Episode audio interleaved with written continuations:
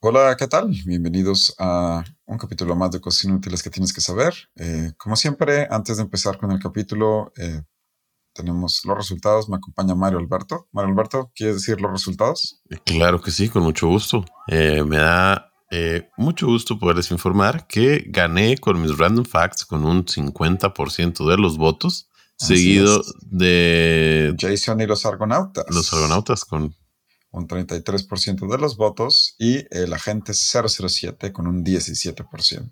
Así es, mis random facts partiendo. No puedo creer que tus random facts le hayan ganado la maravillosa historia del borrego de oro. Pues sí, créelo. Bueno, antes de empezar, un pequeño fe de ratas. Este, yo sé que en este podcast sabemos que Ares es el dios de la guerra y Hades con D y H es el dios de la muerte. La verdad es que en algún momento Parece que decimos que Ares es el dios de la muerte. Sí, ya lo corregimos. Una disculpa por la confusión. Todos sabemos que Ares, el que tiene el mismo nombre que el programa que usábamos en los 90 para descargar canciones, es el dios de la guerra. ¿La guerra contra qué, Mario Alberto? No tengo una menor idea de qué estás hablando. bueno, Ares, el dios de la guerra contra las corporaciones y el copyright. Bueno, no, pero sí es cierto que es el dios de la guerra. Eh, así que una disculpa si los confundimos. Ares, guerra, Hades, el de la película de Hércules, muerte. O el inframundo.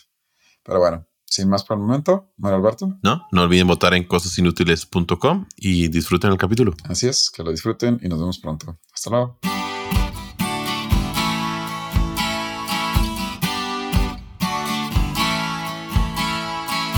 Cosas inútiles que tienes que saber donde te enseñamos cosas que no te van a servir de nada, pero siempre es bueno saber.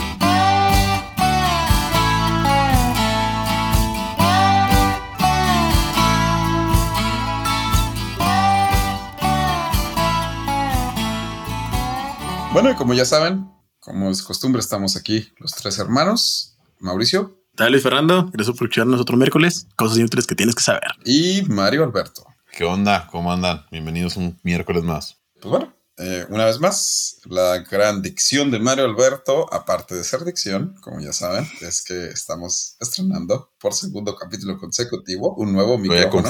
espero que lo haya configurado bien, fue demasiado fácil, lo cual no estoy acostumbrado a que las cosas estén fáciles. Sí lo pusiste la Behringer, ¿verdad?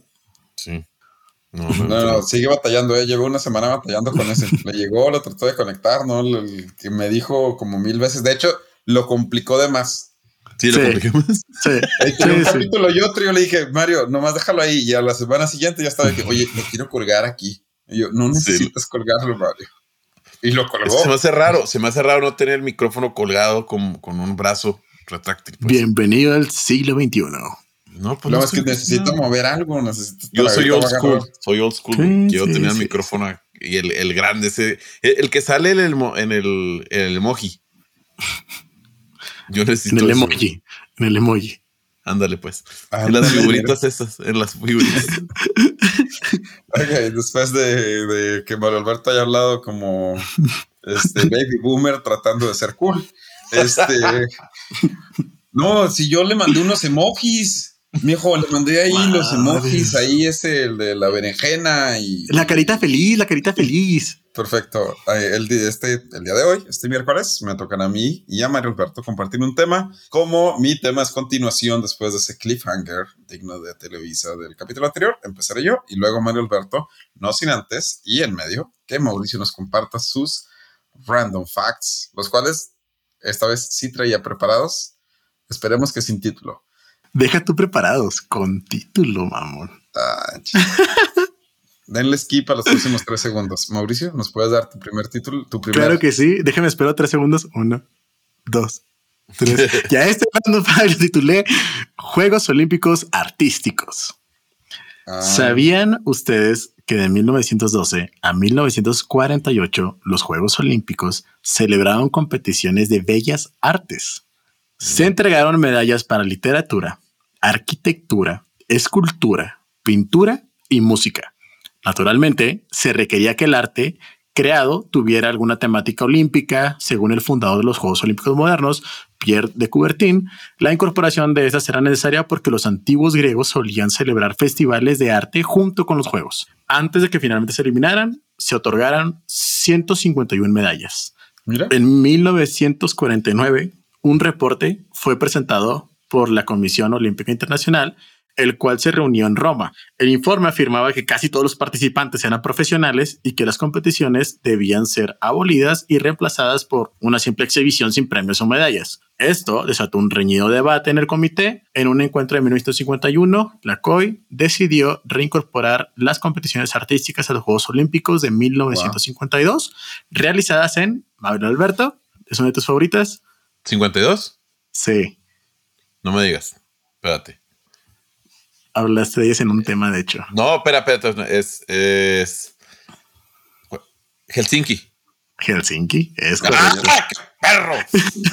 Sin embargo, los organizadores finlandeses dijeron que el tiempo era insuficiente y no hubo ninguna competición o exhibición de arte. El asunto continuó siendo un debate y debate en la sesión número 49 de la COI, llevada a cabo en Atenas. Los miembros votaron por reemplazar las competiciones por una exhibición nada más y pues tras varios intentos de reincluir las competiciones, se han fracasado desde entonces, por lo cual no tenemos alguna esperanza de que vuelvan a hacerse los Juegos Olímpicos de Arte. Oh, y sí, ese es su round de fact. Saludos a todos mis amigos de Bellas Artes. No, sí tengo amigos en Bellas Artes. vaya, vaya. Muy bien, perfecto. Mauricio, ¿acaso dijiste Atenas? Ah, maldita sea. sí, ¿Atenas? Dije Atenas. Sí. oh, dijiste Atenas, justo como mi historia del día de hoy. Vaya, vaya, interesante. El antigua Grecia. Fíjate nomás. Este, muy bien. Retomemos la historia de Jason el Largo y los Gorgonitas. Argonautas. Sí, Gorgonitas. Ok, este, a ver, lo que dejamos en el capítulo anterior fue. Eh, sí, haznos un, un, resumen. Sí, no, aquí está el resumen bien chido. Miren. Ok, va. Eh, eh. Jason de regreso a Yolkas, diciendo enfrente a su tío que en efecto era alguien de su propia sangre, sin una sandalia, entrando por la puerta de Yolkas. ¿Sí? Ok. Existe una piel dorada de un borrego que fue sacrificado a Zeus en alguna antigua tierra llamada Colchis, que hoy en día es Georgia, el país, no el estado, resguardada por una serpiente o un dragón que no duerme. ¿Ya? Sí, ok. Ya. Muy bien. Ya, perfecto. Muy bien. Después de haber hecho su revelación, Jason continuó diciendo, acaba de hacer la revelación de que es el sobrino de el rey de Yolkas, y dice, mi padre Aeson es el verdadero rey de Yolcos, así que vengo a reclamar lo que nos pertenece. Todo lo que hayas acumulado, tío Pelías, estos años de usurpamiento es tuyo. No quiero nada que ver con eso. Quédate con el ganado, los edificios y las tierras que poseas. Buena onda, Jason, ¿no? Pero de ahora en adelante yo soy el rey y tienes que liberar a mis padres. Entonces imagínense así como que esto es esto cabe resaltar, tenemos que verlo bien dramático, ¿no? Es en la plaza central de Yolcos. Todo el pueblo de, del reino está ahí así nomás como que de chismosos porque no están todas las tías, están todas las tías chismosas allá todo lo que Exacto, si antes no había nada, este era el chisme, chisme, chisme, bueno. Un sepulcral silencio se apoderó de la plaza de Yolcos. Había boteros. Todos los ojos miraban ahora al rey Pelías, quien dijo, sobrino mío, qué gusto que llegaras y justo a tiempo. Yo simplemente era un regente, pero ahora que estás aquí, esta tierra te pertenece. Solo que... A lo que Jason dice, ¿solo que qué? Dios mío. Solo que... No creo que quieras heredar una tierra maldita. a lo que Jason repone, maldita. Oh, sí, maldita.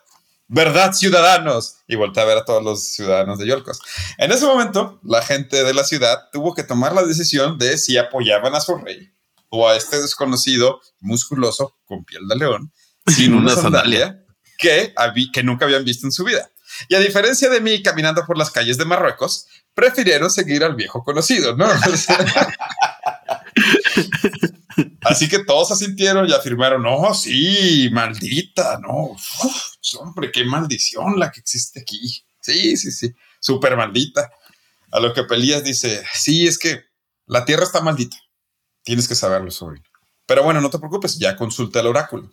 El oráculo me ha dicho que la única forma de liberar a Yolcos de esta maldición es que el rey traiga la piel del borrego dorado de Colchis. Ah, Borrego dorado de oh, Colchis. Sí, sí, sí, sí. El borreguito que andaba en la nube voladora. Exacto.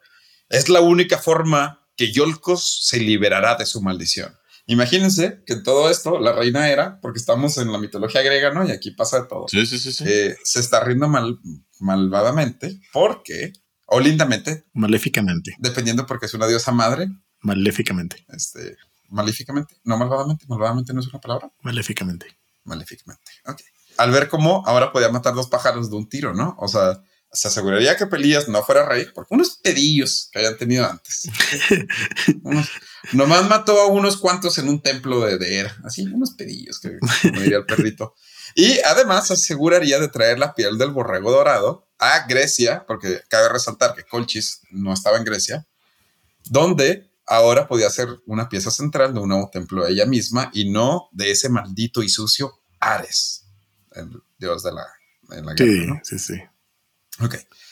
Por su parte, Pelías dijo esto porque él sabía que era casi imposible llegar hasta Colchis y además recuperar la piel dorada, porque como ya sabemos, la piel dorada estaba siendo resguardada por un dragón o una serpiente que nunca dormía, ¿no? Otra vez, para los que no son muy adeptos de geografía de Europa del Este y Asia, la única forma de llegar por barco de Grecia a el sur de Rusia es por el estrecho de, pues de, de donde está Turquía hoy en día, Estambul. y, ajá, por lo cual tenías que ir en barco, ¿no? Pero bueno, ok. A, a todo esto, toda la gente sabía que era como que. pues algo entonces el mar muerto, ¿no? Sí, sí, sí, sí. Pero bueno, a Jason no le importó nada de esto, porque pues al final de cuentas él era un héroe de verdad. Así que podía hacer lo que quisiera. Si no existía un barco que pudiera llegar hasta allá, él lo haría y lo construiría. Y es oye, así, como Jason le pidió a un constructor de barcos llamado Argus que hiciera la mejor nave que el mundo nunca jamás hubiera visto, es el mástil de Argos. al cual le llamarían No el. Argo. ¿Qué? ¿Eso dicen en la película? Sí, Filotetes se lo dice a Hércules. Sí, Es el mástil de Arcos. exacto. Y así Sí. es como se construye el Argo. A ver, el Argo era el Tesla de los barcos de ese entonces. ¿eh? Tenía más de un mástil. O sea, ya. Oh. Esto nunca se ha visto en Grecia, ¿eh? La madera fue. wow, wow, wow. Wow, wow, wow, wow, wow. La madera fue traída desde tierras lejanas donde se creía que los árboles hablaban. Era ayudó a todo esto, obviamente. El barco además tenía, y se los juro que no me lo estoy inventando, o tal vez sí, pero no me lo estoy inventando yo, se lo inventó alguien más. El barco tenía asientos de piel. De verdad. ¿Eh? para que fuera más fácil y cómodo remar para atrás y para adelante y que así los remeros pudieran usar la fuerza de sus piernas también para regresar del remo. Mm. Sí. Obviamente es, es muy difícil verlo hoy en día porque esa es la forma en la que remamos hoy en día. Sí, si cualquiera de ustedes ha usado una máquina de remar o ha remado, eh, te empujas hacia enfrente y luego usas la mitad del movimiento es con tus piernas. ¿Sí? Ujú. Eh, todo esto viene por el largo y sus asientos de piel. Pero bueno, Jason, mientras el barco estaba siendo construido, empezó a reclutar gente. Obviamente tenía que reclutar a la mejor gente que lo acompañara para ir en el Argo a recuperar la piel dorada. ¿Y cómo se les llamaría a los tripulantes del Argo? Ah, los argonautas, los, Ah, los gorgonitas. argonautas. Los argonautas, Los no gorgonitas. gorgonitas, no gorgonitas, argonautas. Ay, ay. ¿sí? No. A ver, la lista de quienes fueron es difícil de conseguir porque muchas familias griegas después del largo pagaron a escritores para que incluyeran el nombre de su familia porque daba cierto estatus. O sea, Espolocus, Espolicutis, Sí. es- Escula, ah, sí, ajá, ándale. Sí. cosas así, sí, Esos- claro. Sí, Sí, sí, sí, Con muchas Ks y gregas. O sea, imagínate que la gente ya después en la griega, en la Grecia, después de toda lo- la mitología, le pagaban los escritores para que incluyeran sus apellidos en la lista de los argonautas para que pues les diera estatus, ¿no? Porque era como que, ay, mi, mi papá era de los argonautas. Vaya. Pero bueno, de todos los nombres que existen, hay algunos nombres que sí sabemos que sí iban en largo. Entre ellos está Hércules, ¿sí? Ese Hércules, el Hércules que ya conocemos. vaya. Su escudero y muy, muy, muy, muy buen amigo, Gilas. ¿Qué? su muy, ¿Por muy, qué? ami- su muy, muy amigo de hace mucho. Su muy, muy, muy amigo, eran roomies. No, yo no entendí. Wow. Pues es, que, es que en Grecia era muy común que los escuderos fueran más que amigos. Ah, ¿Te acuerdas de. Aquiles? Y Patroclo. Ah, Patroclo, ya, ya. digamos que. Ah, ok. Entonces, eh, Hércules y su escudero Gilas, Orfeo, no sé si le suene. Orfeo eh, Sí, sí, es sí. uno de los músicos más famosos de la historia. Filotetes, sí, ese Filotetes, no el Vaya. Filotetes que ustedes están pensando. Esta es otra de las cosas en las que Disney nos mintió. ¿A poco no, no- ¿a poco no es un, un mitad? No, Filotetes era un griego normal, así. no era- Ah, Bueno, este yo es creí que era un este fauno. Filotetes. Y Néstor. Era un fauna, Eh, es cierto. Néstor, yo sé que Néstor no le suena nada, pero Néstor es importante en la historia, entonces tengo que decirles el nombre de Néstor. Oye, no, pero Néstor sí, sí, sí me suena. Tal también vez. suena Néstor. Bueno, después. Hay muchos más nombres, por lo menos algunos de ellos los vamos a repetir, no se aprendan ninguno. Yo sé que no les tengo que repetir, repetir Hércules, así ya se lo saben, pero bueno, ya después veremos por qué estos son importantes. Total, que terminan construyendo el Argo. Zarparon enfrente de todo el pueblo de Yolcos y obviamente el rey Pelías. Se pueden imaginar que fue un día de fiesta en toda la ciudad. Los padres de Jason, ahora liberados de su encierro, lo despidieron en el muelle, llorando. Incluso el hermanito chiquito de Jason quería subirse al largo. De hecho, se escabulló en el largo, pero Jason lo encontró y le dijo: Cuando seas más grande, vendrás conmigo. Lo cual se arrepentiría. El hermano más chiquito de Jason. Bueno, el Jason muere. No, diga, no Eh, sé, bueno. no sé, no sé, no sé, no sé, no sé, no sé. Digo, todos mueren. Orfeo, el músico, tocó una melodía que dejó a todos en silencio y con los ojos vidriosos, y así el largo dejaría el muelle con dirección a su primera parada, la isla de Lemnos. Yo sé que eso ¿Puedo, no hacer, ¿puedo nada. hacer un pequeño paréntesis? Sí. Ah, ¿Saben por qué se llama Argonautas? Porque son nautas de largo. largos. ¿Eh? O porque son los, como, o sea, los que dirigen el Argos. Sí. ¿Lo buscaste Eh, o qué? Sí, es que me llamó Ah. mucho la atención porque cosmonauta, astronauta. Ah, ah, sí, sí, sí, pues nauta es viajero, ¿no? Nautas viajero. Ay, bueno, pues ya, sí, navegante. No, no, no, dilo, dilo, dilo, argonautas. No, no, No, no, sí, sí, dale, dale, dale. no, no, no, pues no, yo nomás sé lo de nauta. Obviamente sabía que lo de Argo era porque venía de lo que estás contando. Solamente me llamó mucho la atención que tenía la terminología nauta, Nauta, sí. Que es de navegante, por eso. Por eso a lo mejor a mucha gente le suena la palabra argonauta, porque hay muchas palabras modernas que, que usan el astronauta, cosmonauta. Hecho, No, ¿sabes pero ta- ta- también hay una, hay una novela. dude. Hay algo de argonautas, pero no Sí, sabes que Mario, sí, sí, sí, te tengo que dar, sí te tengo que dar crédito en que durante todo el tiempo que leí y escribí esta historia, jamás pensé en astronautas y cosmonautas. O sea, literalmente qué? sí hay una novela que se llama Los Argonautas. desde ¿eh? que lo dijiste, yo como que algún día van a ir al. Y en el espacio. luna. ¿verdad? en algún punto Sergi, tienen que, ¿eres tú? sí, tienen que bajar al espacio en algún punto. Bueno, ok. Sí, es- sí una novela que se llama Los Argonautas, ¿eh? Ah, ok, con razón. De sí, Vicente Velasco Ibáñez. Ah, con razón. Y según yo lo utilizan muy normal, o sea, es como que una historia muy usada en otros cuentos. Es que a ver, sí, digo, eh, obviamente me estoy saltando mucha información, pero los argonautas, casi todos los argonautas terminaron haciendo algo importante o siendo Mm. padres de héroes muy importantes. Muchos de ellos, sus hijos Ah, o incluso ellos influyeron mucho en Troya, en la guerra de. Troya. Algunos de ellos o fueron este, consejeros de, de los reyes de los dos lados, sus hijos participaron en la guerra. Espacio-tiempo, si esto llegó a existir, es que pasó antes de Troya. Es la casa de los dragones de Game of Thrones. Ándale. Ojalá supiera qué estás hablando. Ah, Ah, te creas, estás hablando. Es que leo Game of. Thrones, no lo veo. Entonces, sí. Ay, no, no, no. Buena analogía, buena analogía, Ah. sí es cierto. no encuentro sí analogía, pero fuga. No, porque, o sea, bueno, este es el pre de, de, de- de Troya, ¿no? O sea, casi todo lo que definimos aquí, casi toda la gente que, que es, que, Casi todo el mundo conoce Troya. Ajá. Este es el antecesor de Troya. el antecesor de Troya. Sí, sí, Vale, sí. vale, vale, vale. Vale, vale, vale, vale. Bueno, ok. El barco, el largo sale con esa bella melodía de Orfeo. La gente se queda esperando en la orilla del mar, viendo cómo el barco simplemente, con más de un mástil, desaparece en el horizonte. Este. Sí, no, no, no, es que eso es, eso es, wow. Ok. Primera parada, la isla de Lemnos. La isla de Lemnos, Lemnos, L-E-M-N-O-S, era conocida por ser una isla donde solo vivían mujeres odiadas por Afrodita, Afrodita, la diosa del amor, lo cual hacía que olieran mal y que ningún hombre se pudiera acercar. Tenían que parar ahí porque era la isla más cercana para llenarse de provisiones. Las mujeres habían matado a todos los hombres de la isla, por lo mismo de que eran odiadas por Afrodita y que olían muy mal, y sus hombres habían buscado otras mujeres en otras islas. Entonces solo habían mujeres. El largo llegaría al muelle donde se encontrarían que en realidad todo eso era mentira. No olían mal, de hecho eran muy amigables y como no hace mucho que no habían visto hombres en su vida, pues pasaron cosas. Así que decidieron quedarse ahí un ratito, algo así como dos años. Este, de hecho, lo suficiente para que Jason tuviera dos hijos con Gypsy, Gypsy Paley, la reina de la isla. Ah, muy apurados, ¿no? Por, por, por salvar yolcos, andaban así con todo.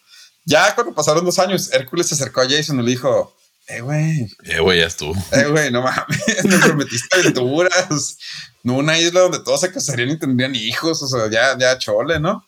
Y Jason volteó a ver a sus dos hijos y dijo, ¿sabes qué? Tienes razón. Fuga. Y pues así, se fueron, dejando la isla con una nueva población de niños y mujeres. sin llevarse a nadie. Porque estaba completamente prohibido que los barcos llevaran mujeres y o niños. Este, así que bueno, pues todos los argonautas originales se subieron al barco y se fueron. Así como, como papá que va por los cigarros. Ok.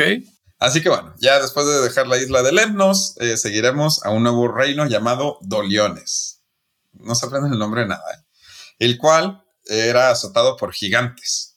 Hércules, valeroso y honrado, decidió liberar la isla del yugo de los gigantes. Sí es cierto que Hércules era muy fuerte, es cierto que Hércules era un héroe muy amado en Grecia, incluso ya para este momento ya era muy conocido. Así que mató a cada uno de ellos, de los gigantes, y los reyes de la isla estuvieron tan agresivos que les ofrecieron que se quedaran más tiempo. Sí, pero obviamente ya dijeron como que, oye, dude, no, acabamos de pasar dos años en una isla, ya. Sí es cierto que Hércules era muy fuerte, güey. No mames. sí, güey. Es que no es cierto lo de Pegaso, ni Pilotete, ni lo de Hera, ni nada de lo que. O ni lo de Hércules, güey. sí es cierto. Bueno, en la mitología griega, sí es cierto que Hércules era muy fuerte. Ah, no, ok. Si Hércules hubiera existido, hubiera sido un hombre muy fuerte. Bueno, el punto es que dice, no, sabes que ya, fuga, vámonos. Así que sin irse, pero se van en un día que había un, era una noche lluviosa y tormentosa, tan fuerte que el Argo se desvió de su curso y tuvo que desembarcar de emergencia en una isla hostil donde fueron atacados por un ejército desconocido. Al día siguiente, cuando amaneció, se dieron cuenta que no era ni más ni menos que el mismo reino de Doliones y el ejército y el rey de la isla en la cual habían liberado el yugo de los gigantes y hacían muertos enfrente de ellos. O sea, llegan a esta isla, matan a los gigantes, salvan a la isla del yugo de los gigantes, se van, hay una tormenta, la tormenta los empuja a la isla, pero no saben que es la misma isla, y matan al ejército y al rey de la isla, que acaban de salvar de los gigantes.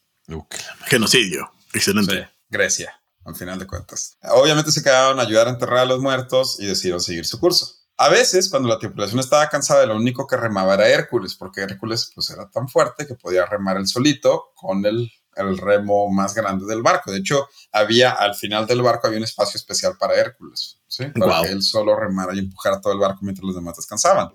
Con dos remos, uno de cada lado. ¡Pum! No, solo, sí, ajá, uno acá, uno a cada lado. Lo único que necesitaba Hércules era agua, comida y que su escudero Gilas le diera ánimos. Eso es lo único que necesitaba, esas tres cosas. Tanta era la fuerza de Hércules que sin querer rompió el remo gigante que le pertenecía. Así que tuvieron que desembarcar de emergencia en una isla para buscar un nuevo árbol para construir un nuevo remo. Los únicos que bajaron fueron Hércules y Gilas. Gilas fue por un lado, Hércules fue por el otro. Cuando Hércules por fin encontró el árbol perfecto, lo arrancó con todo y raíces, silbó para encontrar a su amiguito, el cual no apareció.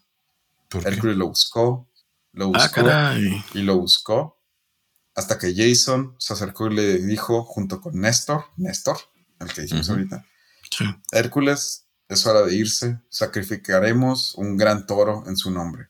Y Hércules dice, no, no me puedo ir de esta isla sin encontrar a Gilas. Y fue así como Hércules dejó de ser un argonauta, el Argo se fue, dejando a Hércules en la isla. De Gilas nunca supimos nada, lo único que se cree es que fue tragado por las ninfas de la isla, ya que Gilas era un hombre muy atractivo y joven, y las ninfas de la isla que vivían en un lago lo atrayeron y al final de cuentas se lo llevaron a su reino subterráneo.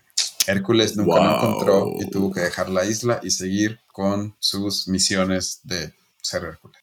Rayos. Entonces dejó de ser argonauta dejó de ser argonauta. Lo cual significaba que los argonautas ya no tenían a su remero más fuerte, ¿no? De eso sí. Sí, entonces. Y el vato más atractivo. Y el más atractivo y, y el más atractivo. Sí. Ahora pasaremos a la aventura con las arpías. ¿Saben qué es una arpía? Sí, es una humanoide con forma de ave. Sí, es una mujer, mitad mujer, mitad pájaro. Para esto, el Largo hizo una parada más, esta vez en Tracia, donde lo esperaría una de las criaturas más temibles de la mitología griega, las arpías. Al llegar a la isla, se encontraron con un hombre anciano que parecía estar ciego. El señor se presentó como Fineus, rey de Tracia, y preguntó si entre los argonautas estaban los hijos del dios del viento del norte, Calais y Cetes. Esos son los hijos, no el dios. El dios es otro. Los hijos son Calais y Cetes. No se hagan a confundir. Eh, y sí, eran argonautas y sí iban con ellos. Entonces les dijo, no, es que pues les tengo que explicar que soy ciego porque Zeus me dio el don de ver el futuro, pero eh, mi corazón es muy blando, entonces siempre le decía a la gente el futuro, entonces me quitó los ojos y por eso. Pero además, Zeus me castigó de otra manera. Enfrente de mí, cada cierto tiempo aparece un manjar. Ah, por cierto, porque cuando llegaron, vieron que había una mesa llena de, para alimentar como a 10 personas o 20 personas, pero la comida estaba llena de algo como un líquido blanco y apestaba. ¿Sí? Ok. Ajá.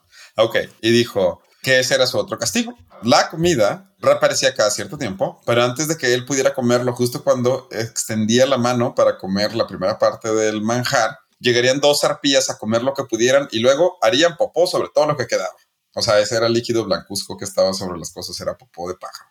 Eh, entonces el rey les pidió su ayuda para que los argonautas lo liberaran. Obviamente ellos no quieren hacer nada en contra de Zeus porque si vimos, si sabemos un poquito de mitología griega, Zeus es como que bien rencoroso y le encanta molestar a la gente y si haces algo en contra de él, pues obviamente... Y ellos, no sé si se acuerdan, tienen un barco y tienen una misión y pues no quieren no quieren rayos en su trayecto, ¿verdad? Sí, sí, sí, sí. Entonces, no, Fineo les dijo, no, neta, neta, neta, si me ayudan, Zeus va a estar chido. Ya, ya, bien. Entonces ya, pues al final dijeron, bueno, no, pues está bien. Entonces los argonautas eh, se escondieron, no sin antes juntar comida, tiraron toda la comida que olía feo, pusieron comida en la mesa, se escondieron. Los que más se quedaron cerca fueron Calais y Cetes, los hijos del dios del viento, porque pues ellos eran los que tenían que ayudar a Fineus. Y ya una vez que la comida estaba ahí, cuando el rey extendió su mano para tomar el higo que estaba más cerca de él, se escuchó un grito que desgarró el aire y una de las arpías cayó en picada, la arrancó el higo de la mano y empezaron las arpías a comer, ¿no? Eh, toda la comida. Pero justo en ese momento, las risas de las arpías se unieron con los aleteos hasta que se convirtieron en gritos, ya que los dos hermanos Calais y Sete saltaron y atacaron las arpías. Ahora imagínense, están luchando cuerpo a cuerpo, ¿no? Y las arpías vuelan.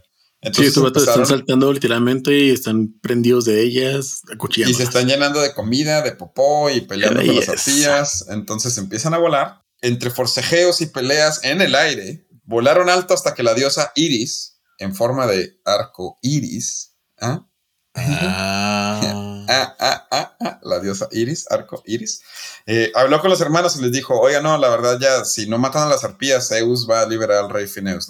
Y ya, se soltaron de las arpías y empezaron a caer los dos hijos, pero su padre, el dios del viento, llegó y los rescató y los dejó enfrente de los argonautas. Así que pues ya, este, todos estaban felices, los argonautas y el rey Fineus comieron hasta reventar, pero pues en realidad lo que esperaban, ah, porque a todo esto, el rey les dijo que si lo liberaban, les iba a platicar el secreto de cómo poder llegar hasta Colchis. Ok. Porque había un obstáculo impenetrable. El Kraken. Ahorita vamos al obstáculo impenetrable impenetrable. Entonces, ahora sí, ya que salvaron al rey Fineus y todo, les dicen, oye, no, pues ahora sí, ya dinos este, cuál es el, el obstáculo. Eh, y el rey les dijo, bueno, es que no sé si sepan, pero la única forma de entrar a lo que hoy en día nosotros conocemos como el Mar Negro era pasando en medio de las rocas azules, las cuales chocaban entre sí cada vez que un barco pasaba por ahí, nomás como diversión, ¿no? Porque pues decían, ah", y mataban al barco y a todos los tripulantes.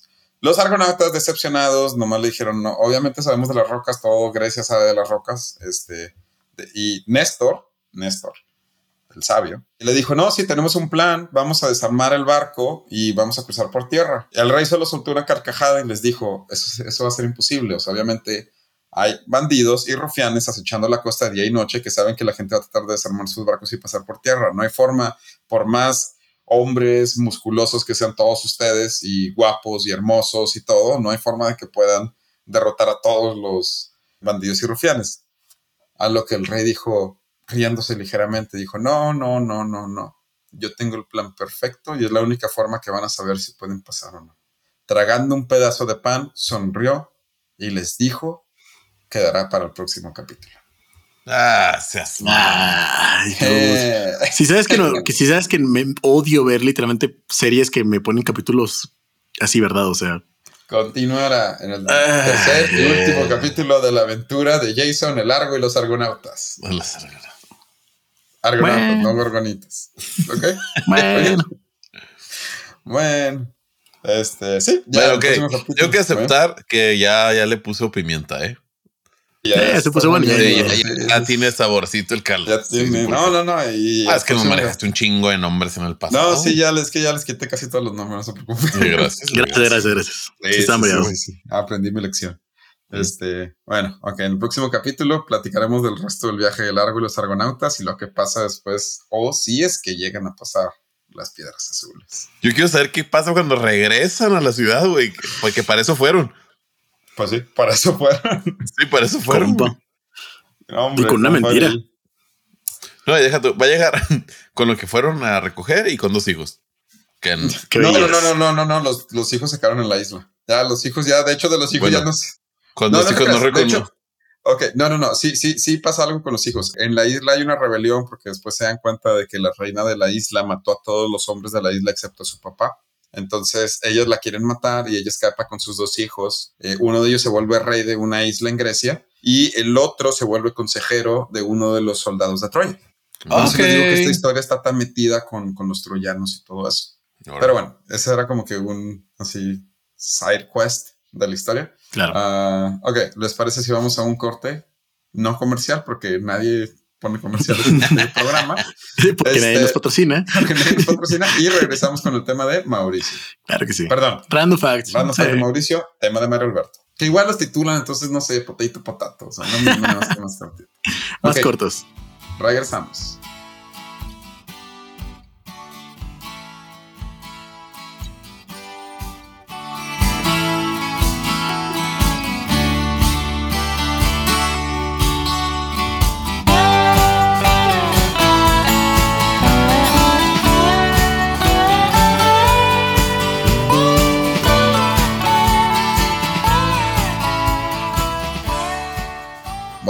Después de esta interesante historia que Mauricio nos dio entrada porque mencionó Atenas, Lo hice, ¿Les claro. Adrede, Sí, claro, obvio. adrede. ¿Les parece si pasamos al otro random fact de Mauricio? Mauricio, tu segundo random fact. Con gusto. Y también está titula- titulado.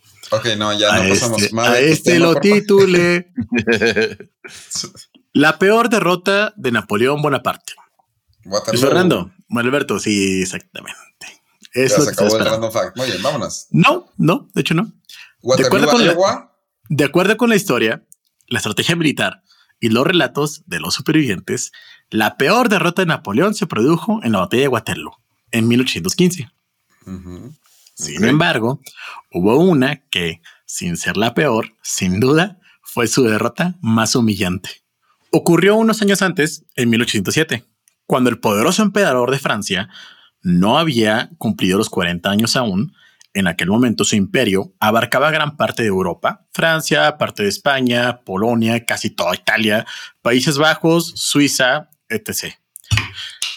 Cinco años después, los únicos territorios europeos que no pertenecían a él serían básicamente Portugal, Suecia, Gran Bretaña y el Imperio Otomano. Aquel año, en 1807, estaba en el apogeo de su poder. Había vencido a los rusos y austriacos en la batalla de Austerlitz y humillado a los prusianos en las batallas de Jena, Aurest, dígalo como se tiene que decir. Y para celebrar su éxito, el pequeño emperador decidió celebrar una gran fiesta y ordenó a su jefe personal, Alexander Berter, Berthier, que organizara una casa de conejos e invitara a los altos mandos militares. Berthier preparó un almuerzo al aire libre y recogió unos 3.000 ejemplares de conejos. Los pequeños roedores estaban colocados en jaulas a lo largo de, de los márgenes del campo de hierba, esperando a ser liberados y cazados al instante por los fa- favoritos del Napoleón y por el mismísimo emperador. Solo que nada salió como estaba planeado. Cuando los conejos fueron liberados, en lugar de huir aterrorizados, lejos de los cazadores, fueron directamente por el emperador.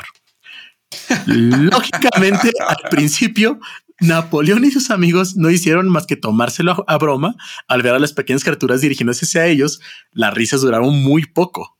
Los conejos comenzaron a rodear a los franceses, a subirse por sus piernas y luego por su cuerpo. Afirma el historiador británico David Joffrey, especializado en la era napoleónica, el emperador trató de desprenderse de ellos con una fusta, mientras que los que lo rodeaban intentaron ahuyentarlos con palos.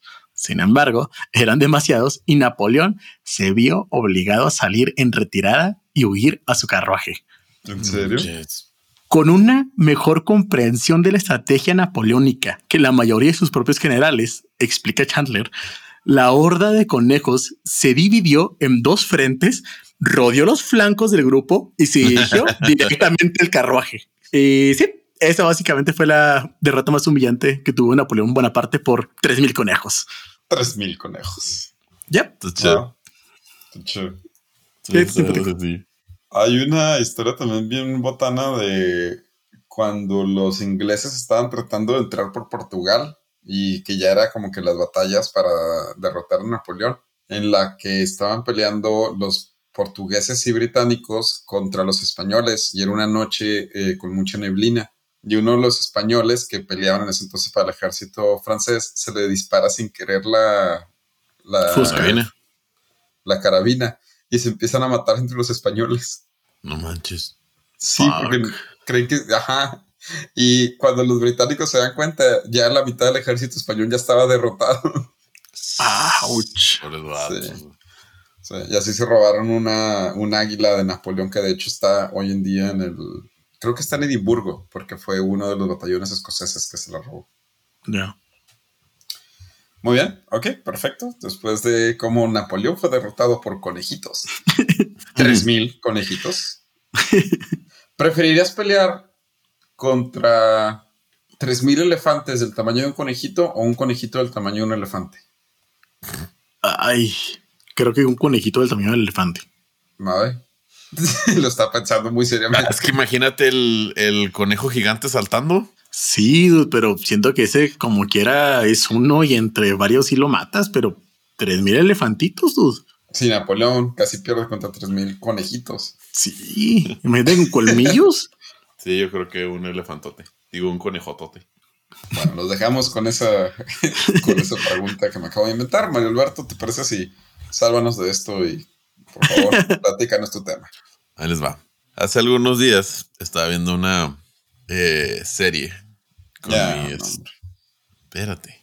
Con mi esposa. Y con su fluido lenguaje me dijo: ¿Y cómo se les ocurrió esa chingadera?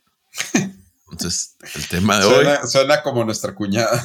El día de hoy les traigo el de ¿y cómo se les ocurrió esa chingadera? Muy bien. Eh, eh, qué, bonito título. El título del podcast porque... Ah, sí, lo, lo, pones con, con, arroba, con chingadera.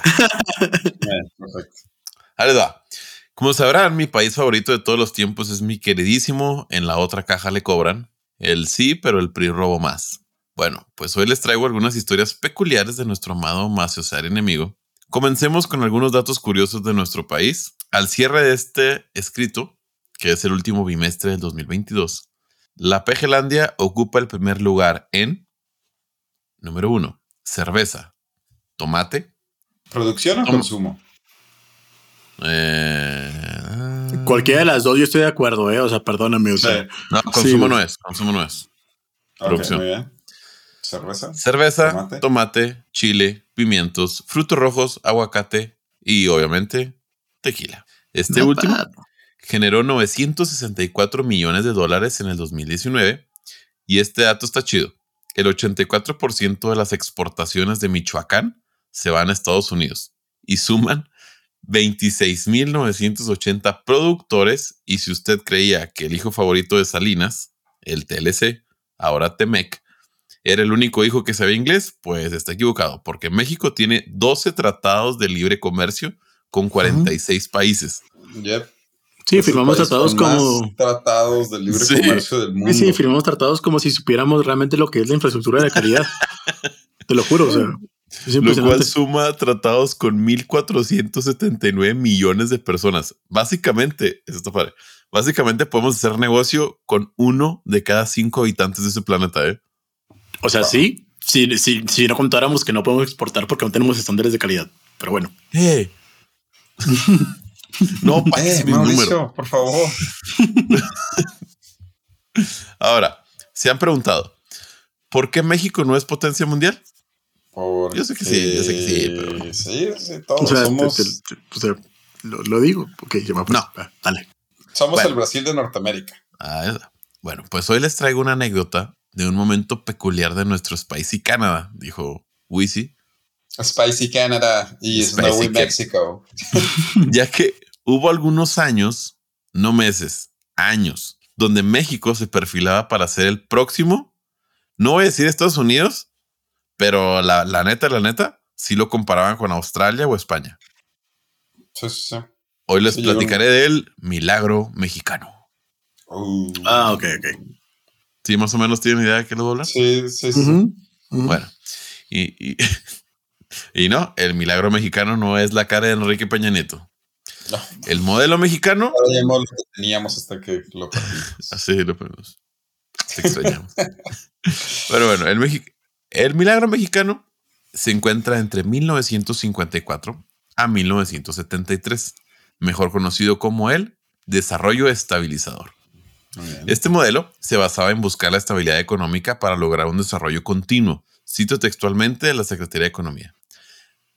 Pero para esto se debía parar la inflación, el déficit en la balanza de pago, que por lo que entendí, eh, esto, déficit y la balanza de pago, lo voy a leer textual. es la diferencia entre todos los pagos como país y todo lo que te pagan. Es decir, que entre más, que entre más de lo que sale. Mauricio, ¿todo bien? Sí, todo bien. Todo bien, todo bien. Bueno, pues había que parar eso. había que parar esto. Así que como la evaluación de nuestro amado peso, pues a partir de 1940 se inicia el llamado milagro mexicano. Esta etapa se caracteriza por un cambio de lo agrícola común a un México industrializado. Aquí actúan tres grandes presidentes que muy seguramente recordarán. Adolfo Ruiz Cortines, Adolfo López Mateos y el carismático y paciente Gustavo Díaz Ordaz. A todos lo conocemos ahí, el señor. No voy a hacer eh, ningún chiste de el señor Ordaz. El 2 de octubre no se olvida cuando se casó Javier Arturo Martínez y su esposa Lourdes. no voy a decir Saludos, Javi. Chiste. Que ni escucha el podcast, pero saludos, mi Javi. Bueno, pues estos tres carismáticos priistas tenían como meta poner a México en la mesa de los populares. Y para esto tenían que mejorar su economía por lo que llega a la historia un genio de la economía y la calle con el peor tráfico de Chihuahua. ¿Saben quién es? juventud. No, No, no. don Juventud, claro. claro, el don periférico de la juventud. periférico eh, de, middle name de, eh, apellido La Juventud. La Juventud. Este, no, ¿cuál? Este, no, no, sí, sí, sí. Este, uh, Ortiz Mena. Sí, así es. Don Antonio Ortiz Mena. Así es. Periférico, Antonio Ortiz Mena. si usted creía que esa avenida se llamaba así porque el compadre dronó la Diana Cazadora sin flecha, pues no. Antonio Ortiz Mena fue el principal artífice de la política económica a la que definió de la siguiente manera en su libro El desarrollo estabilizador, reflexiones sobre una época. Ay, qué bonito libro, qué bonito título. ¿Le podemos llamar así al capítulo? No, la chingadera esta para qué. Nunca lo leí. Eh, eh, dejen que llegue el final. El esquema de crecimiento que conjuga la creación de un ahorro voluntario creciente y la adecuada asignación de los recursos de inversión con el fin de reforzar los efectos estabilizadores de la expansión económica en vez de los desestabilizadores que conducen a ciclos recurrentes de inflación y devaluación. Ay, Dios, estás todo con los nombres sí, griegos. Sí, sí, sí, sí, mareaste, sí mareaste. Es el libro de Don, Ortiz Mena. Don Antonio Ortiz Mena. Don Antonio. Conforme a esa política se formuló que el Estado tiene la responsabilidad, conforme a las leyes básicas de la nación, de promover y encauzar el desarrollo económico, con el propósito de aumentar los salarios reales y mejorar la participación de los salarios en el ingreso nacional de lo disponible. Ya, es lo último que voy a decir del libro, ¿eh? Ok, perfecto. Gracias. O sea, regre- la gente que sí le sepa, lo regresa, lo vuelve a leer y todo ese rollo para que usted sí lo entienda. A los que le que quieren no entender, más bien. Nosotros, sí, ya- nosotros ya los que no le entendemos, el vato sí le sabía. Tenía una, un plan de cómo mejorar la economía del país, que lo llevó a cabo. Por lo que, según este genio, el desarrollo económico consistía en el aumento sostenido del volumen de producción por hombre ocupado. Muy bien. Entonces, basado en todas estas fumadeces, que espero que ustedes sí entiendan. Un saludo a mi amigo Mijares, que sé que él sí. Ah, claro, un chingo. Oh, claro. Yo le entendí mucho A ver, a todo tú, lo que mira, dijiste. la verdad, a ver. yo le entendí mucho a todo lo que dijiste. Pero bueno, Señor, señor, señor Mijares Artista, ya le dijimos que no era usted. ¿eh? sí, no es usted, señor. No, si Si quiere ser usted, bienvenido, ¿eh? No No, hay pasa problema. nada. Si quiere, háblenos. Aquí estamos, ahí, redes, todo lo que nos quiera contactar. Instagram, Facebook, Twitter, ahí estamos, señor Mijares. Basado en esto, al iniciar el sexenio de López Mateos, la política económica dirigida por Ortiz Mena buscó cumplir con dos objetivos principales: mantener la estabilidad monetaria y la estabilización de los precios, mejor conocido como que no hubiera inflación. Pero Ujú. que les platico un contexto y cómo pasamos de las tiendas de raya a la mesa de los niños grandes, porque la neta, si nos paramos en el momento ese, el, el cambio anterior económico, pues eran las tiendas de raya, o sea, Sí, sí. Sí, claro, sí, sí, sí. Sí, sí, sí. bueno. Pues resulta... Para los que no sepan, las tiendas de raya básicamente eran las tiendas en las que les daban créditos a los campesinos y les iban haciendo una cuentita en una hoja y la raya básicamente era debes tanto, pum, y les sacaban. Y bueno, pero bueno, y tenía que ver los salarios, se les contaban. les pagaban con comida, pues, Ajá. pero siempre quedaban debiendo. Antecedente de crédito. Bueno, pues resulta que al final de la Segunda Guerra Mundial, las líneas económicas del mundo, de Estados Unidos principalmente, estaban destrozadas, literalmente. Los países desarrollados requerían de un chingo mil materias primas para arreglar el desmadrito, por lo que los países que le ponen gomitas a la cerveza tuvieron su oportunidad de oro. Oro literal. Y es aquí donde se pone bien raro esto, y espero que no se burlen porque la verdad intento entenderle. Al parecer, si un país exporta un chingo de sus productos, no es tan bueno, ya que hay escasez de lo mismo, provocando una inflación de la moneda. Esto, Miguel Alemán buscó combatirlo aumentando la producción agrícola, a lo cual llamaron en América Latina, porque no fue solo nosotros, ¿eh? toda América Latina tuvo esta bronca, la industrialización por sustitución de importación, llamado también EASY. ¿Tú se la has escuchado? Ok. Mauricio? Y sí, No, no, no. La verdad que no. Te soy sincero, no. No es Easy, perdón. Me falló mi clase de de economía. Básicamente esto fue después de la Segunda Guerra Mundial. La raza no tenía que comer. Por ahí el track del crack del, del 32. Entonces los países dijeron, eh, vatos, vamos a entrarle a lo que se haga aquí en el país y dejen de importar chingaderas. Ok. Nacionalismo. Sí. Entonces como Sí. que, eh, güey, ya, ya, consuman lo que se Eh, haga aquí pues, y ya sí. Consuma lo local, consuma lo Sí, con, Hashtag Consume consume local. local. local. A Chihuahua. Bueno. Con estas medidas se buscaba un crecimiento hacia adentro basado en el sector primario. Durante el mandato del presidente Manuel Ávila Camacho, 40-46, se tuvo una notable estabilidad económica. Entre el 40 y el 45, el Producto Interno Bruto, PIB, creció a un, a un ritmo de 7.4. Ya. ¿Cuánto es esto? En el 2019 crecimos menos 2%, menos 0.2%. Excelente. No, no hemos cambiado mucho. Espérame, más, más, más por Más, menos, menos, menos, más, más por menos. O sea, tuvimos crecimiento inverso. De crecimiento. Pues este no, número... no le decimos así. No le decimos así. decimos crecimiento negativo. Crecimiento negativo. Bueno, pues el 7.4 nunca se había visto desde la época de la revolución. Los sexenios presidenciales de Manuel Ávila Camacho, Miguel Alemán Valdés, alentaron el crecimiento económico, la consolidación del mercado interno y la inserción de México en la economía mundial. La actividad industrial se fortalece y el PIB alcanza entre el 46 y el 52 un promedio anual de 5.8.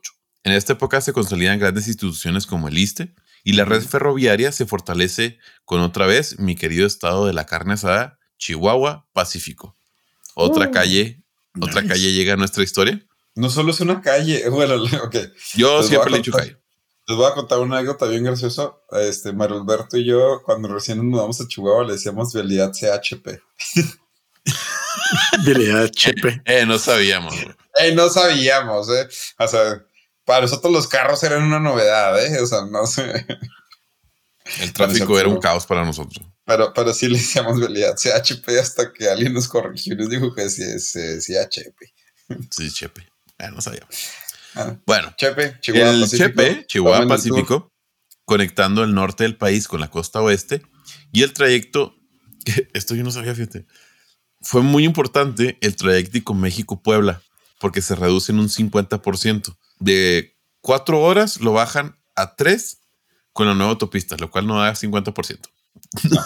No, no, no. Eh, a lo mejor en, otro, en, otro tipo de medidas, pero bueno. O el 50 o el 4 o el 3 está mal, después se los digo. Pero bueno. También en esta época se crea la ya desaparecida compañía mexicana Luz y Fuerza. Esta empresa nacionalizó la industria eléctrica en 1960. Antes, Luz y Fuerza la manejaba The Mexican Light and Power Company. Suena súper mexicana. Súper mexicana, 100%. Obvio, obvio. Y pues ya vestidos de alborotados, los trabajadores mexicanos comienzan a pedir más prestaciones. O sea, ya, ya, como que, eh, güey, si le estamos poniendo. Ahí les va. Se crea el reparto de utilidades y el tan anhelado aguinaldo, estableciendo que los trabajadores deben recibir una aportación de su salario al término de cada año. Compa. Wow. Sí. Todo este crecimiento. siempre me pregunté. El, el, aguinaldo siempre se me hizo como que algo muy curioso. Porque nunca, o sea, sí, claro, make sense porque es el final del año, pero de todos modos es como que ¿por qué? ¿No? O sea. O sea, lo, lo del aguinaldo en específico sí está complicado de entender, porque en teoría lo que tiene sentido es el PTU. O sea, las participaciones en la empresa, no ah, tanto el aguinaldo. Pero bueno, pero lo piden en esta época porque eran tantas las ganancias de las empresas que podías pedir cosas. Sí, sí. ¿Y Sindicatos. Bueno, sí, pues sí, ahí es la no se crean todos los sindicatos. Claro. Ahí les va. Todo este crecimiento económico se puede resumir con dos cifras, el 6622. ¿Qué es esto? Se estarán preguntando. Pues aquí te lo explicamos en tu podcast favorito de tres imbéciles. El pin de Mave, por si se encuentra su tarjeta por ahí, 6622.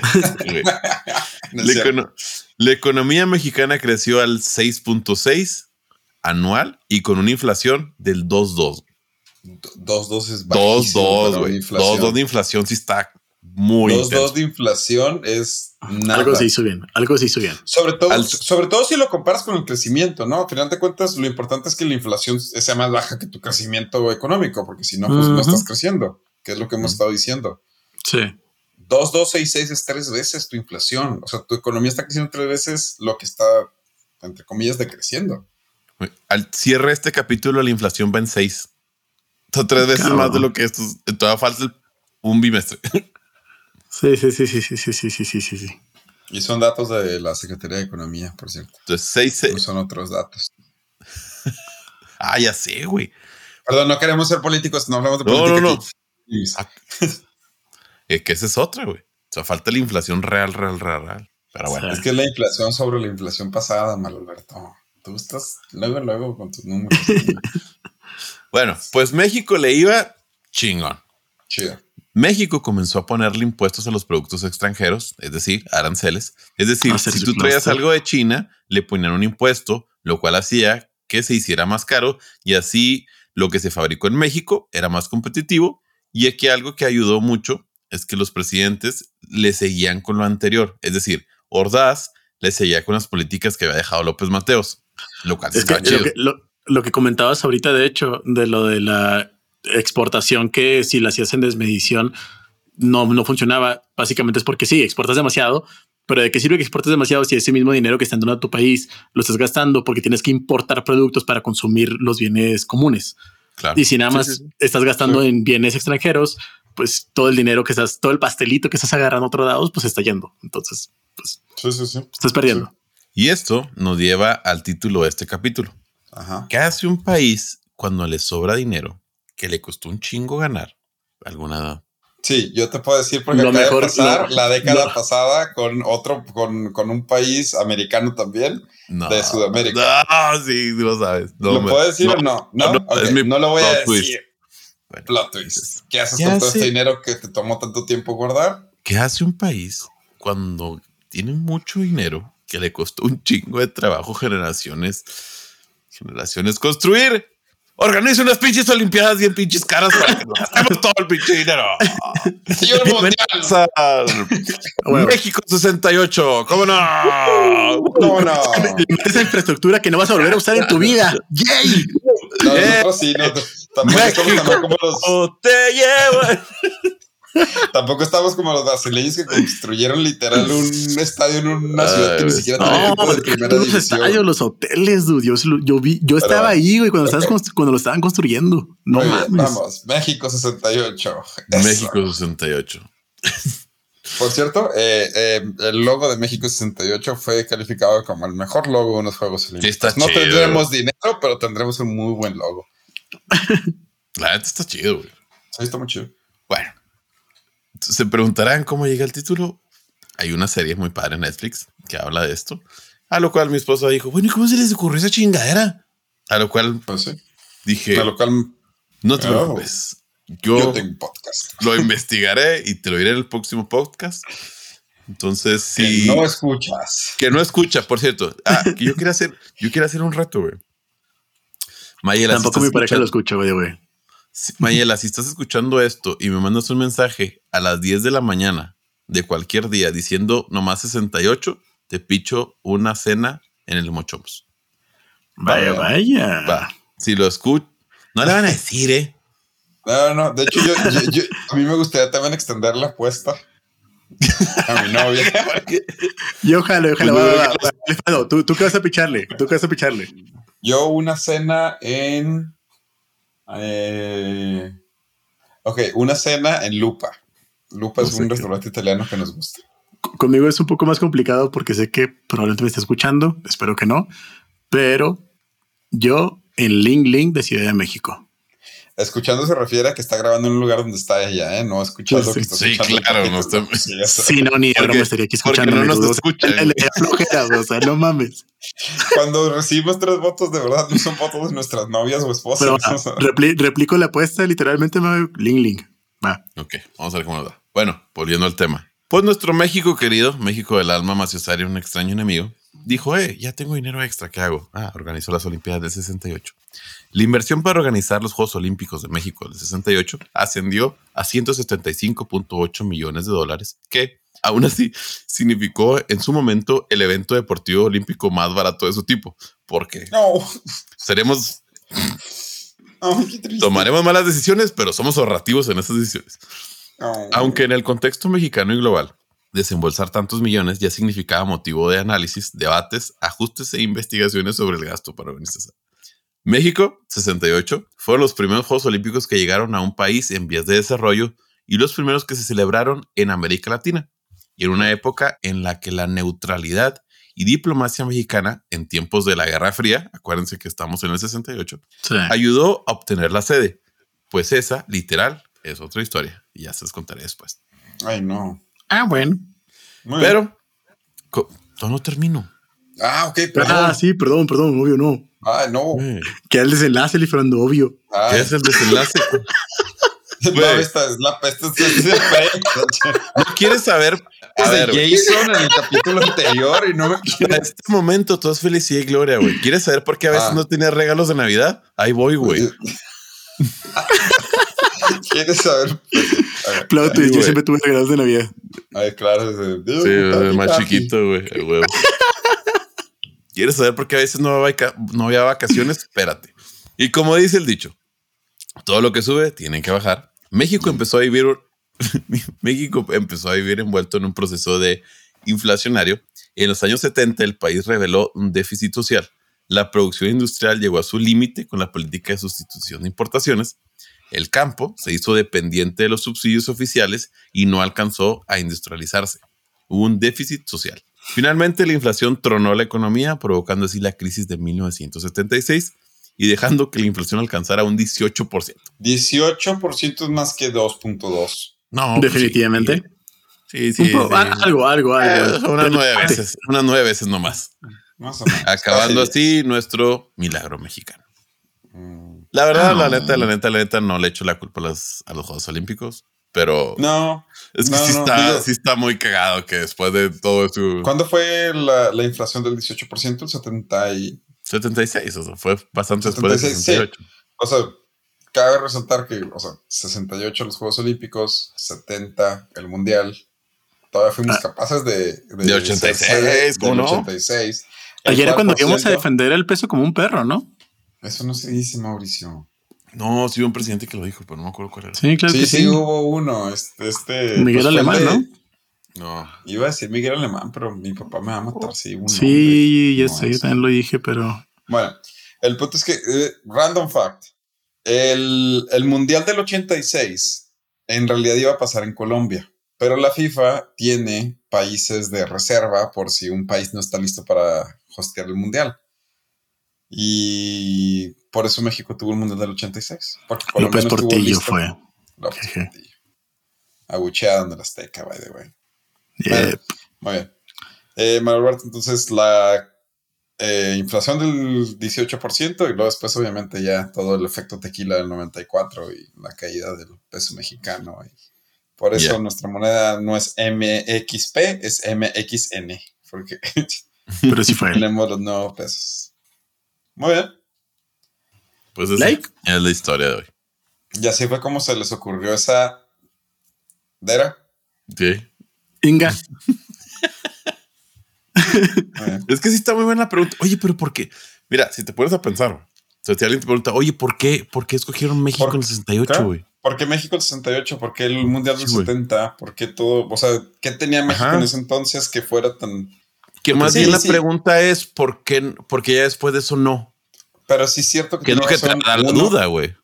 Uno, uno es que sí es cierto, a final de cuentas todo el término del tercer mundo viene eh, tercer mundo, a pesar de que hoy en día es mal usado. Eh, tercer mundo significa simplemente no alineado en la Guerra Fría, ¿no? El primer mundo era alineado con el eje occidental, Estados. Unidos y la NATO, y segundo mundo era alineado con la Unión Soviética, y el tercer mundo, pues al final de cuentas nos tocaba a nosotros.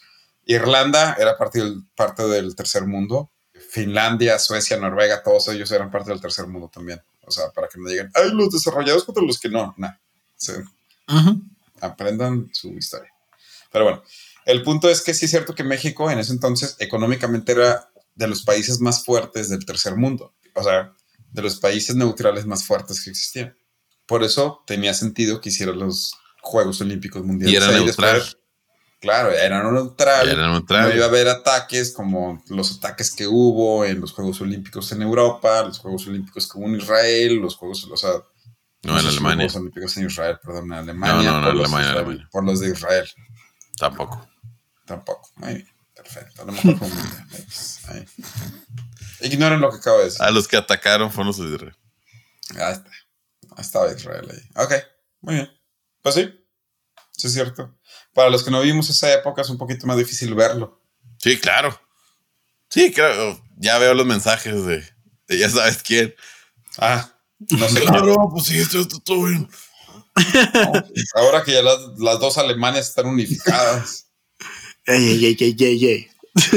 Muy bien, ¿les parece si eh, después de esta historia de Mario Alberto vamos con el random fact de Mauricio y damos por terminado el capítulo? Random fact titulado Blindados y ay, bien equipados. A ver, no estamos hablando de los pingüinos de Madagascar, vamos a ir a una pausa y regresamos. Blindados y bien equipados. Ah, Sigamos. pausa y regresamos. Sí.